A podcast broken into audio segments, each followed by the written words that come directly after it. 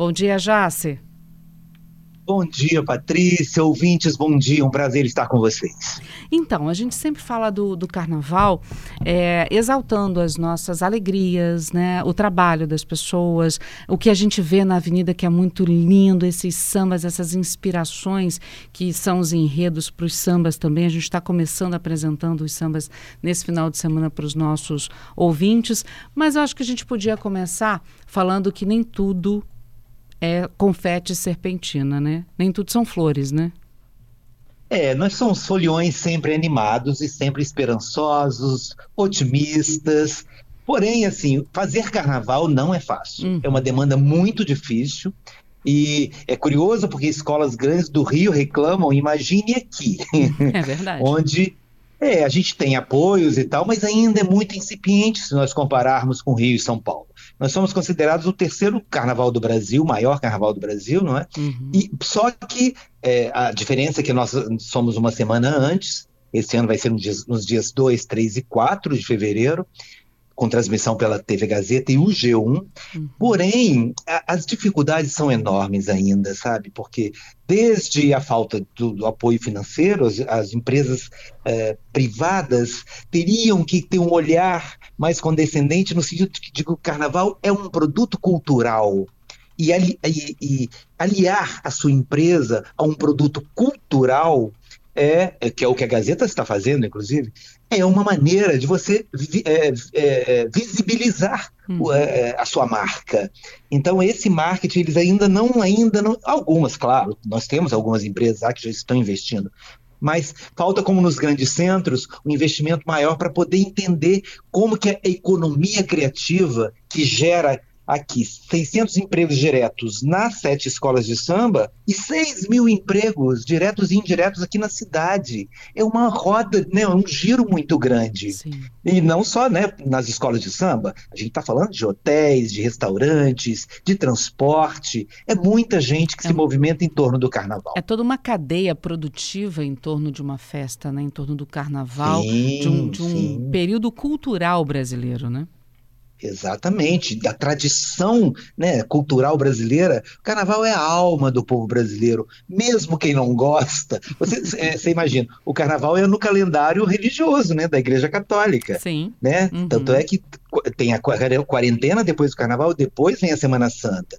Então, é, é, ele, ele, envolve, inclusive, é, muitos elementos religiosos vão para a avenida. Esse ano mesmo vão alguns elementos religiosos, né? Uhum. É, então, assim, e, e, e, com muito respeito, com muita reverência sempre, não é? Então, assim, é tudo muito. É, é, muita coisa que acontece em volta do carnaval, que é a representação da alma brasileira, o samba, né? Uhum. Agora, a gente percebe que ao longo dos últimos anos, o nosso carnaval aqui no Espírito Santo deu um, um upgrade. É certo que a tecnologia ganhou muito rápido, né? A, a, as mãos das pessoas, a gente teve uma evolução tecnológica, uma evolução de comunicação, de informação muito grande. É, é, o que você diria do carnaval de 2004? 4 para o carnaval de 2024, né? 10 anos de carnaval. Vamos começar por aí. Qual foi esse 20, né? 20. Perdão, 20 anos. Você 20, falou 2004. É, 2004 a 2024. 20 anos de carnaval. É, é, o que, que você diria desse nosso upgrade aí, digamos assim, né? Olha, é, eu acho que ainda falta muita profissionalização aqui, porque a gente não tem é, cursos que, que, que preparem profissionais para o carnaval e às vezes tem que vir de fora e tal. Então, assim, falta muito isso, essa questão da preparação dos profissionais. Tem muita gente boa, mas que, que tendo um preparo, né? Cursos, oficinas, até tem, mas assim, que seja durante todo o ano. Eu acho que isso seria muito importante. É, de qualquer forma, a gente conta também com profissionais de fora, tem muita gente vindo de fora, como é, profissionais de Parintins, que, que antes não tinham e começaram a vir para cá, tem uns já morando aqui, e eles que fazem os movimentos dos carros alegóricos. É uma gente, assim, muito preparada, e que e o Rio começou com isso, depois, né, São Paulo e chegou aqui também. Então, assim, as coisas vêm, começam lá no Rio, uhum. né, São Paulo também. São Paulo tem um carnaval muito grande enorme. Então, e depois chega aqui. é, demora um pouco de tempo para chegar, mas chega aqui. Você não tinha carros com iluminações tão boas quanto uhum. hoje. E iluminação, eu que sou de, de teatro também, é, iluminação é fundamental para o espetáculo funcionar. Uhum. Porque ela valoriza os elementos de um carro alegórico, de um tripé. Então, é, é são, é fundamental que, que tenha esse tipo de, de tecnologia ajudando o carnaval a crescer. Isso tem acontecido muito. E, uh, e com a colaboração de profissionais que são muito valiosos também, é, tudo isso que, que vem em muitos carnavais de fora daqui e aproveitam as coisas boas e trazem. Uhum. Então, realmente, teve um crescimento muito grande, embora as dificuldades também sejam enormes.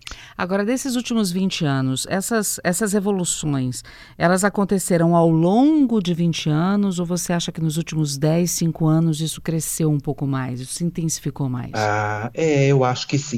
Veio aos pouquinhos, uhum. mas intensificou talvez nos últimos uh, cinco anos, até nos últimos dez anos, deu uma intensificada, porque teve muita é, interação, muitos eventos das escolas de samba é, e fora das escolas de samba, em que vieram profissionais de fora dar oficinas, palestras, e isso ajudou bastante. E exatamente essas pessoas que vêm, por exemplo, os, os, os profissionais de Parintins foram fundamentais para dar esse upgrade, uhum. e porque eles são muito bons, são muito muito bons, uma turma que sabe o que está fazendo e traz para cá né, esse know-how deles para que os, que os, profissionais daqui possam é, também se, é, se beneficiar com isso.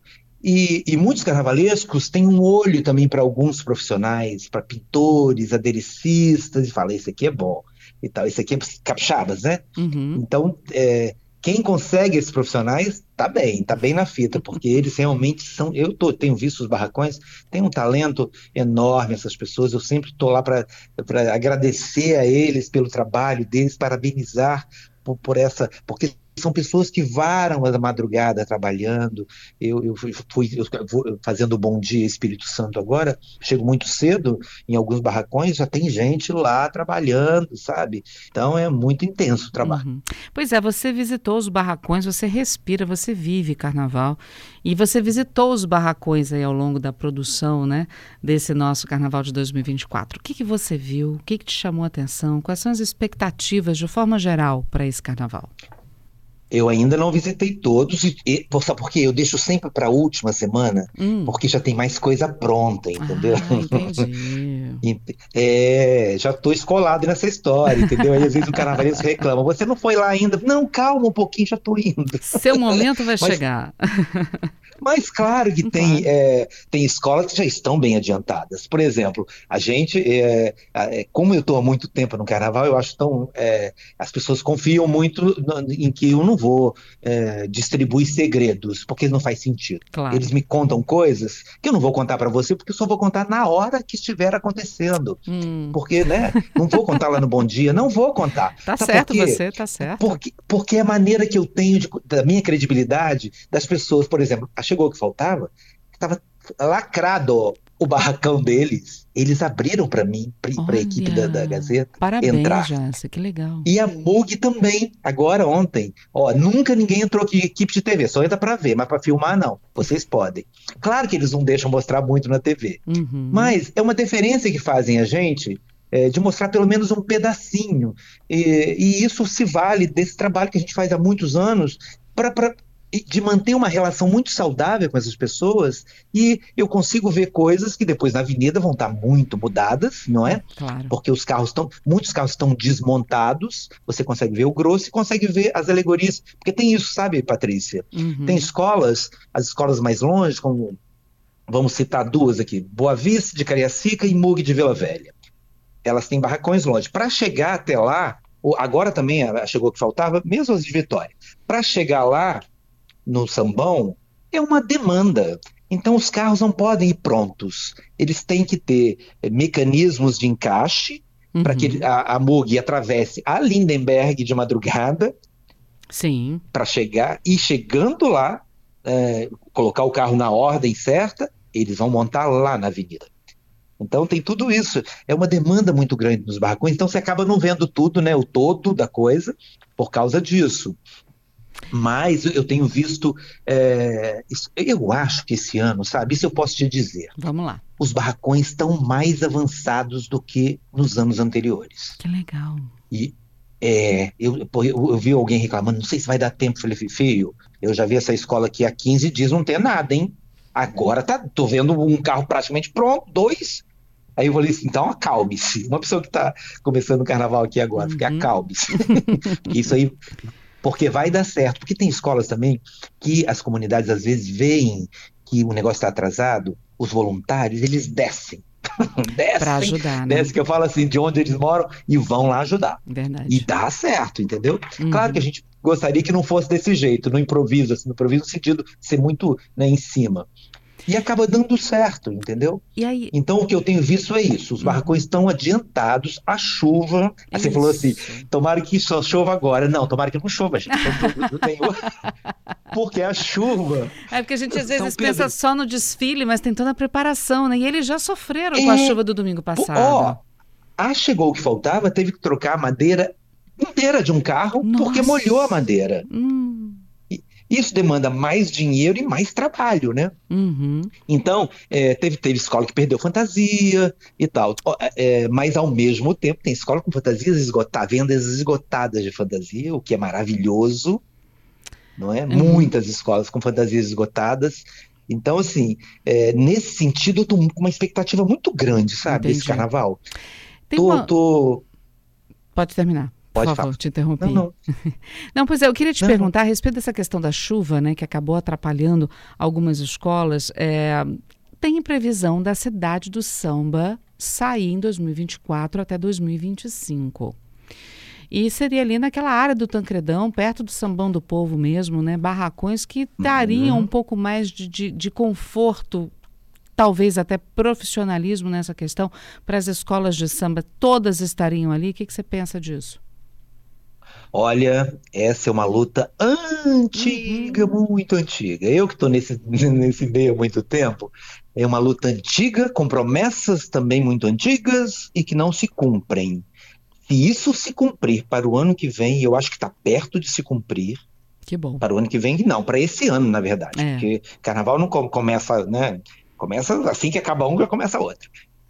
E se isso se cumprir, vai ser uma grande vitória para a gente. Vide o Rio de Janeiro com a sua cidade do samba, né? Sim. Que é uma coisa sensacional. E a ideia não é que seja só para as escolas de samba é, realizarem as suas, é, montarem suas alegorias e tal.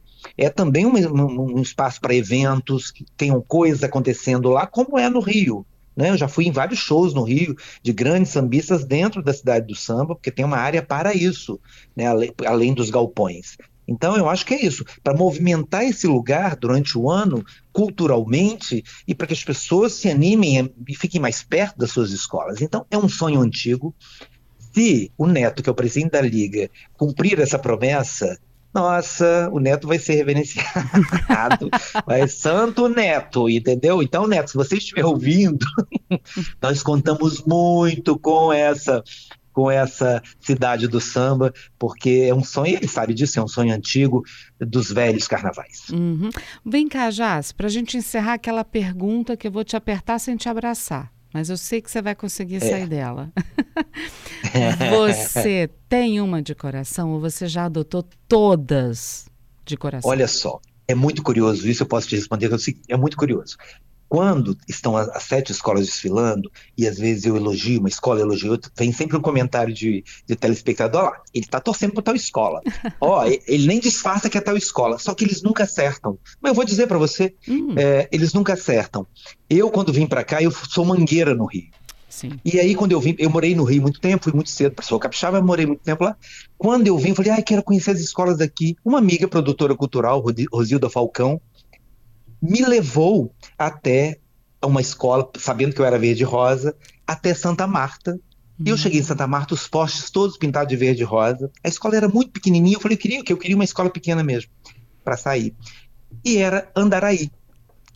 Então, e eu cheguei lá, fui muito bem recebido pela comunidade, era, era um lugar muito simples, assim, que eles ensaiavam, e até hoje eles me recebem, todas as escolas são muito carinhosas comigo, eu não tenho que reclamar de nenhuma. Uhum. É, já, tanto é que já desfilei em todas, tá? Olha. Todas do grupo especial aqui, eu já desfilei. Agora que, que chegou que faltava subir, eu ainda não desfilei porque eu estava é, sempre comentando, então não estou uhum. desfilando mais.